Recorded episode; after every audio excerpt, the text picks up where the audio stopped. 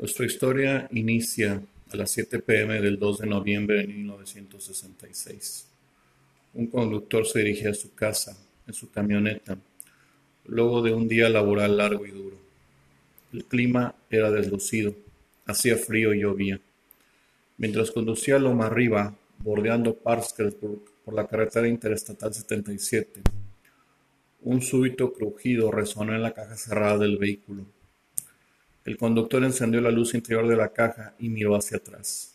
Una máquina de coser había caído desde arriba de un equipo de estéreo, pero no parecía haber daños perceptibles.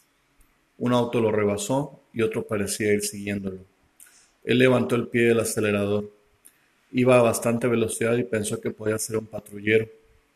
El vehículo. Una mancha negra en la oscuridad. Se adelantó, se puso delante de él y aminoró la velocidad. El conductor se llamaba Woodrow Derenberg. Derenberg era un hombre alto y fornido, con cabello tupido color arena, centelleantes ojos grises azulados y rostro honesto y abierto. En ese año estaba en sus tempranos cincuentas, pero parecía mucho más joven. Su vida había sido normal al punto de ser anodina, una larga sucesión de trabajos modestos, tiempos duros y mudanzas constantes de una casa rentada a otra sin perseguir ninguna ambición en particular, sobreviviendo, alimentando a su joven esposa y a sus dos hijos. Ahora estaba trabajando como vendedor en una compañía de electrodomésticos y vivía en una casa humilde de dos pisos en el campo de Mineral Wells, Mineral Wells en Virginia del Oeste. Era un buen momento de su vida. Volviendo al caso, Woody, como le decían también, se quedó boquiabierto de estupefacción al ver aquella cosa. No era un automóvil, era un aparato con la forma, según dijo él, de una de esas viejas lámparas de queroseno, fino en los dos extremos y ensanchándose en forma de un gran bulto en el centro. Era color gris oscuro. Mientras el objeto se cruzaba en su camino, bloqueando la ruta, pisó el freno y se detuvo a solo dos o tres metros de distancia. Una puerta se abrió al costado de la cosa y un hombre salió de ella.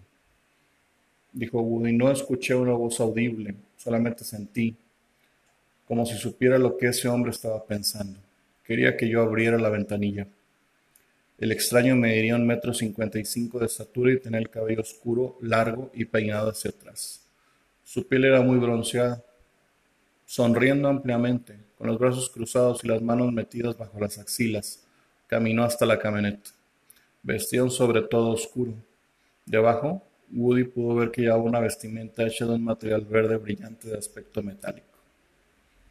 No tengas miedo. El hombre sonriente no hablaba en voz alta. Woody solo sentía las palabras en su mente. No queremos hacerte daño, dijo el hombre. Vengo de un país mucho menos poderoso que el tuyo. Le preguntó su nombre. Woody se lo dijo. El extraño dijo, mi nombre es Colt, como decir frío en inglés. El extraño dijo, duermo, respiro y sangre igual que tú. El señor Colt señaló con la cabeza hacia las luces distantes de Parkersburg y preguntó qué tipo de lugar era ese.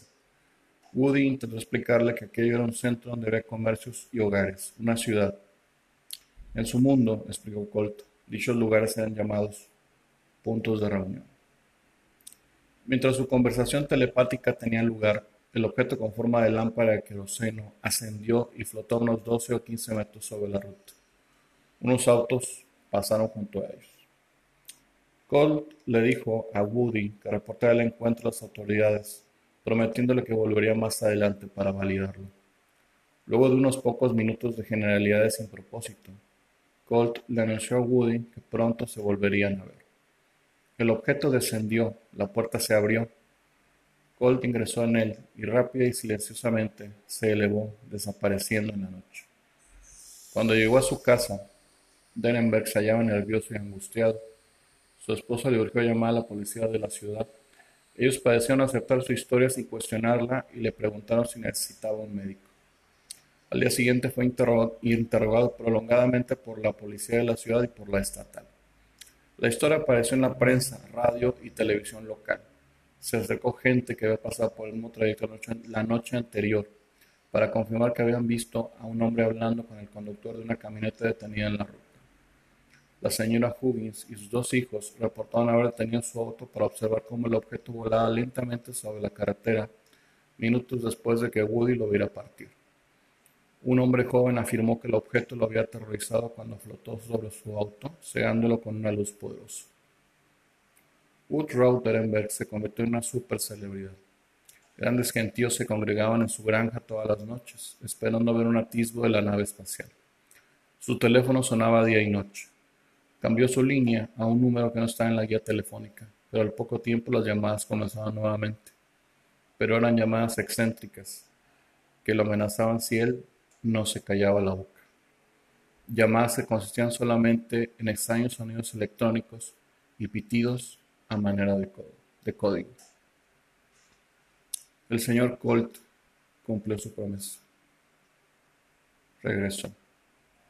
Bienvenidos a El acechador nocturno.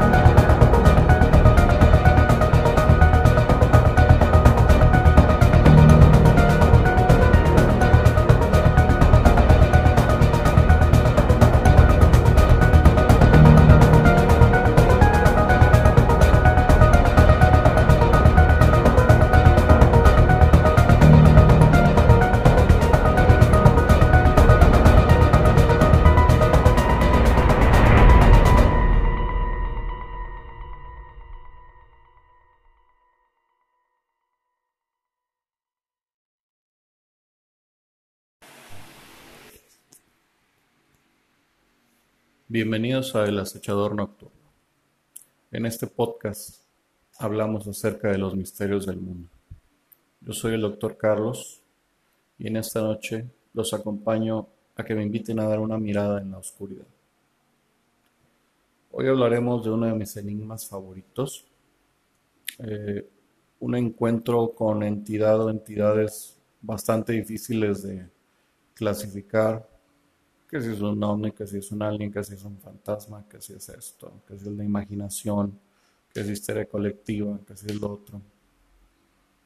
Pero es algo que si nos remontamos a ver crónicas de la historia antigua, vemos que de una forma o de otra este fenómeno siempre ha acompañado a la humanidad. Hoy quiero hablar del hombre sonriente. El, quien ha investigado mucho del hombre que ríe es eh, John Keel, quien investigó los avistamientos de Mothman, a quien nos referiremos en un programa futuro, un episodio futuro. Y en esta parte vamos a hablar más que nada desde el punto de vista de él, acerca de cómo él en persona investigó estos casos. Dice así, una luz blanca resplandeciente, tan grande como un coche, casi raspa la torre de televisión de 550 pies de altura fuera de Pompton Lakes, Nueva Jersey, sitio de la gran fábrica de explosivos de DuPont, en la noche del 11 de octubre de 1966. Un policía y su esposa vieron el objeto moverse lentamente hacia el norte y desaparecer más allá de las colinas vecinas. Al otro lado de esas colinas, el sargento Benjamin Thompson y el patrullero Edward Mester de la policía del embalse de Guanaqué observó la misma luz alrededor de las 9.45, mientras descendía sobre el reservorio. La luz era de un blanco brillante, dijo Thompson. Iluminó toda el área durante aproximadamente 300 eh, aproximadamente en un radio de 300 yardas. De hecho, me cegó cuando salió el coche patrulla para mirarlo y no pude ver durante unos 20 minutos después. 40 millas al sur de Guanaqué, en Elizabeth, New Jersey, dos niños jóvenes tuvieron una experiencia aterradora eh, que la, aproximadamente a la misma hora que los oficiales Thompson y Wester Estaban viendo el objeto resplandeciente retosando sobre el depósito ese 11 de octubre. Habían habido una serie de avistamientos aéreos en las cercanías de Elizabeth la semana anterior, aparentemente agrupados alrededor de la autopista de peaje que atraviesa esa ciudad. Los periódicos de Nueva Jersey, en un extremo del estado, fueron llenos, estaban llenos de informes de ovnis durante ese periodo. Los dos muchachos, James Yanchitis y Martin Mouse Munop, caminaban a casa por la Cuarta Street y la New Jersey Street cuando llegaron a una esquina paralela a la autopista de peaje. La autopista de peaje es elevada y hay una pendiente muy empinada que desciende desde la concurrida vía hasta la calle Cuarta. Una cerca de alambre muy alta corre a lo largo de la calle lo que hace imposible que alguien trepe por la pendiente de la autopista de peaje. Hay farolas brillantes en esa esquina en particular. Estaba en esta esquina que los dos jóvenes se encontraron con el tipo más extraño que hemos visto, según ellos mismos lo refirieron. Yanchitis lo vio primero. Estaba parado detrás de esa cerca, dijo el joven más tarde. No lo sé cómo llegó allí. Era el hombre más grande que he visto en mi vida. Jimmy me dio un codazo, informó Mouse, y dijo, ¿quién es ese tipo que está detrás de ti?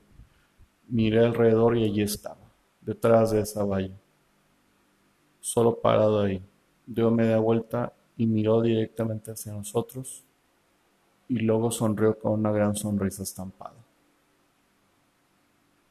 Tres días después, refiere Kill, visitamos Elizabeth acompañados por el profesor de ovnis James Mosley y el actor John McCain. Entrevistamos extensamente a los chicos por separado en la casa del señor George Smythe y ambos contaron la misma historia idéntica. El hombre medía más de seis pies de altura y estuvieron de acuerdo en su altura y era, estaba vestido con un traje, un traje tipo mono verde brillante que brillaba y parecía reflejar la calle, las luces de la calle.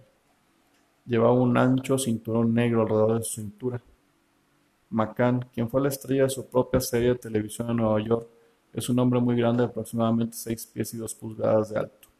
Pero ambos chicos dijeron que la persona que vieron era más grande que McCann y mucho más ancho. Tenía una tez muy oscura y ojos redondos, pequeños y muy separados. No recordaban haber visto pelo, orejas o nariz en esta figura, ni se dieron cuenta de sus manos. Estaba parado en la maleza detrás de la cerca y sus pies estaban fuera de la vista. Hubo algunos incidentes de violencia en el barrio y los chicos no se detuvieron a estudiar a este extraño personaje. Corrieron a casa. Más tarde hubo rumores en la zona de que un hombre verde alto había perseguido a un residente de mediana edad por la misma calle esa misma noche. No pudimos rastrear esos rumores. El gran misterio parecía ser cómo se puso este hombre detrás de y qué estaba haciendo. Justo ahí, consideramos la posibilidad de que pudiera haber sido un conductor cuyo automóvil o camión estaba en problemas en la autopista de peaje, pero parecía poco probable que hubiera luchado o bien por un terraplén empinado y luego simplemente se quedara fijamente detrás de la cerca. Ciertamente hubiera llamado a los muchachos y les hubiera pedido ayuda, que llamaran por teléfono, pero los chicos parecían convencidos de que solo estaba mirando en silencio una casa al otro lado de la calle. Un hombre gigante sonriente estaba parado detrás de una cerca alta en la esquina de una calle en Elizabeth, New Jersey, esa noche. Apenas demostró nada, pero hemos oído hablar del hombre sonriente una y otra vez en nuestros viajes. Volvemos al caso de Woodrow Derenberg, un vendedor de máquinas de coser de Mineral West, West Virginia, eh, quien en la lluviosa noche del miércoles 2 de noviembre, como ya habíamos contado, tuvo un encuentro con el hombre sonriente. Él lo describió como de seis pies de altura, tez oscura, ojos ligeramente alargados, llevaba un abrigo oscuro y pantalones azules que eran bastante brillantes tenían un efecto reluciente. En la conversación, si se le puede llamar así, que tuvo Derenberg con el extraño, fue sin hablar. Fue de un contacto de mente a mente. Eh, se dijo llamarse Indrid Colt dijo que venía de un país mucho menos poderoso que Estados Unidos. Le hizo preguntas sencillas, aparentemente banalidades, a Woodrow y se despidió con una frase que entre estos personajes se repite bastante. I see you in time. Podría ser algo así como te veré en su tiempo, te veré con el tiempo, te veré a tiempo. El hombre se despidió, regresó a su, objeto en que había llegado y voló. Woodrow, que nunca había leído ninguna literatura sobre ovnis, entró así en el mundo de los contactados. Un año después se había divorciado de su esposa después de, haber cambiado de trabajo y domicilio en varias ocasiones y haber cambiado repetidamente su número de teléfono listado, que aún así seguía sonando y que ya sea que se escucharan este, amenazas de anónimas de que dejara de hablar sobre el caso, o bien se escuchaban extraños sonidos electrónicos, pero no dejaba de sonar. Finalmente, en diciembre del 67 huyó a otro estado, se escondió durante varios meses, tiempo durante el cual se casó con otra contactada, una joven mucho más, eh, mucho menor edad que él. Hemos entrevistado a Denver varias veces y él ha aparecido en la radio, él apareció en el programa de un alguien que, que fue famoso en esa época, Long John Neville. Gray Baker, editor de Southern News, nos acompañó en nuestro primer viaje a Mineral Wells. Y esa noche vimos unas pequeñas luces flotando en un campo detrás de la casa de Woody. Siendo intrépidos investigadores de ovnis, salimos al campo para ver más de cerca pero no nos habían dicho dos cosas acerca del campo, ambas bastante importantes. Primero, la cerca alrededor del campo está electrificada. Descubrimos esto lo suficientemente rápido y navegamos sobre él eh, atravesando un gran y charco.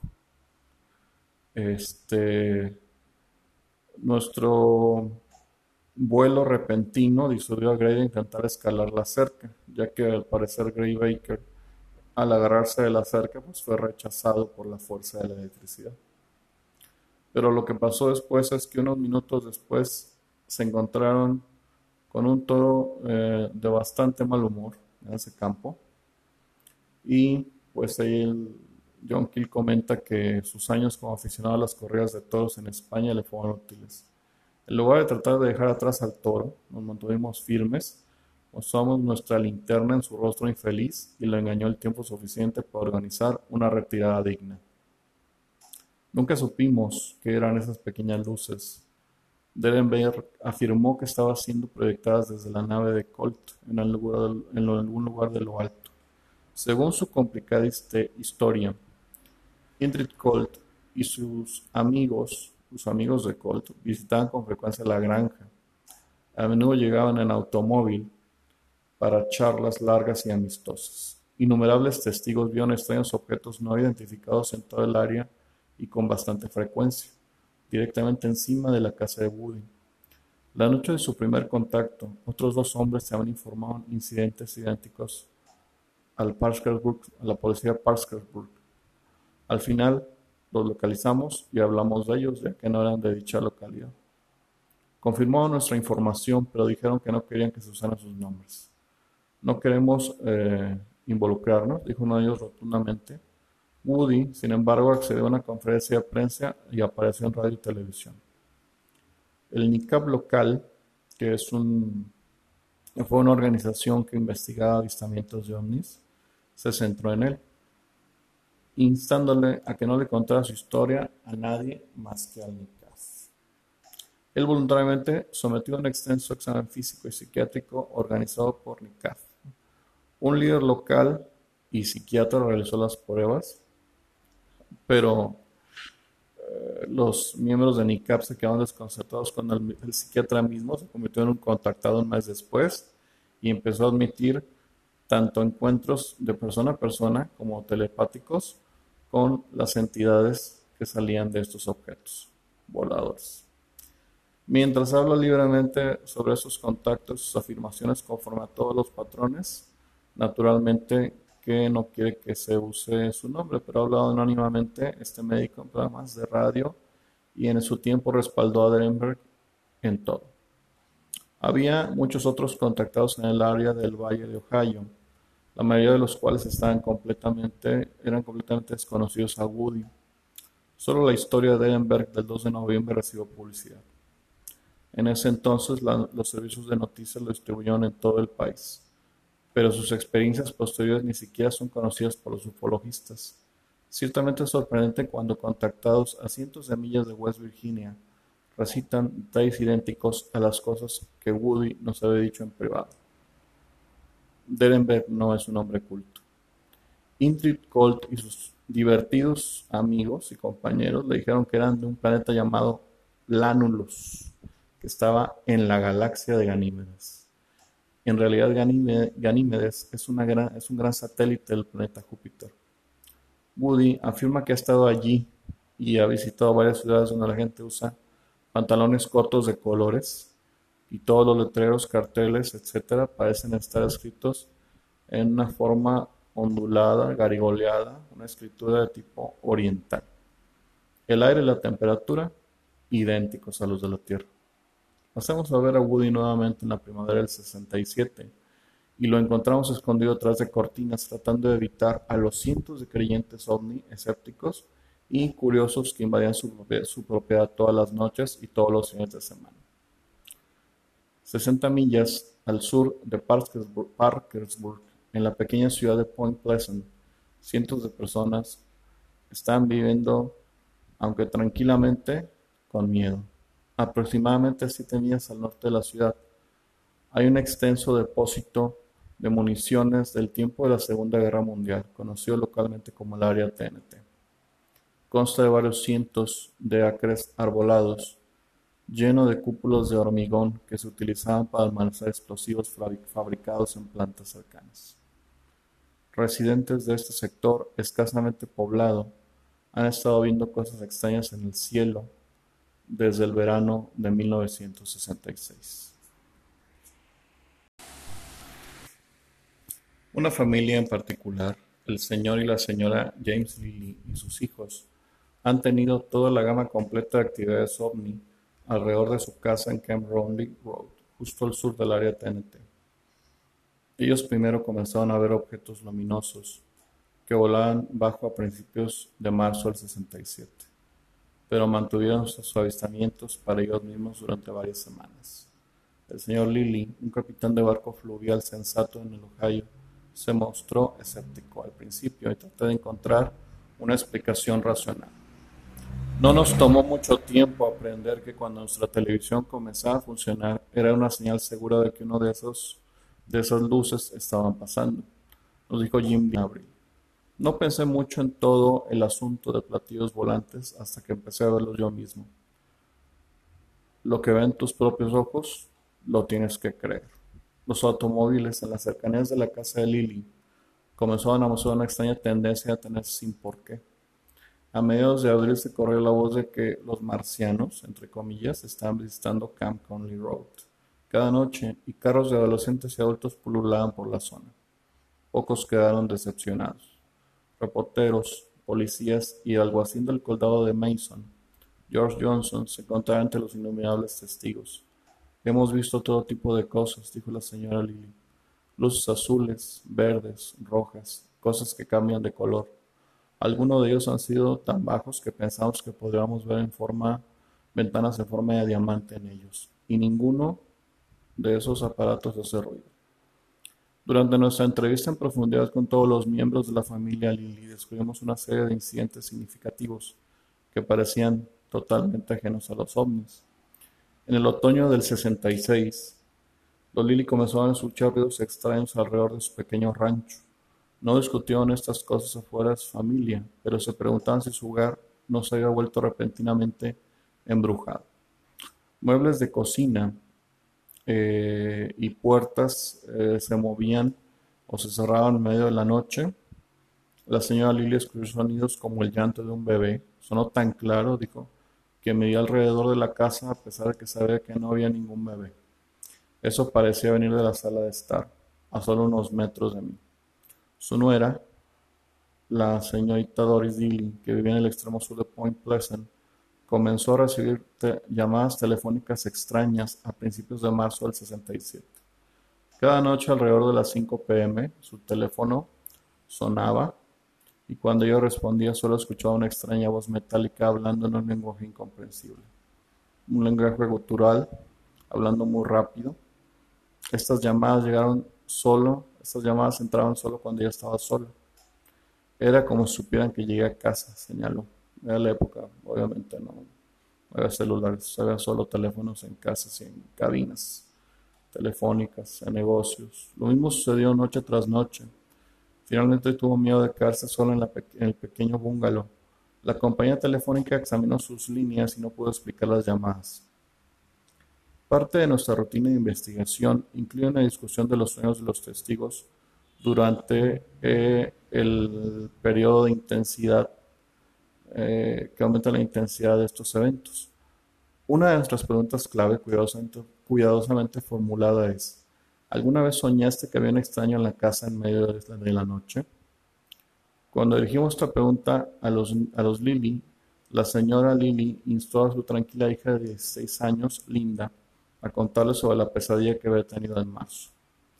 Linda se mostró reacia a discutirlo, pero con un poco de, entrenamiento desde el margen. Contó cómo se despertó una noche y vio una gran figura que se elevaba sobre su cama. Esa figura era un hombre que estaba sonriendo. Jim estaba trabajando en el río, agregó la señora Lily, y Linda me despertó con un grito terrible. Ella gritó que había un hombre en su habitación. Le dije que estaba soñando, pero ella volvió a gritar. Caminó alrededor de la cama y se paró justo encima de mí, declaró Linda. Grité de nuevo y me escondí debajo de las sábanas. Cuando miré arriba de nuevo se había ido. Dijo la señora Lily. Ella entró corriendo a mi habitación, diciendo, hay un hombre en mi cuarto. Ahí está. Desde entonces ella se niega a dormir sola.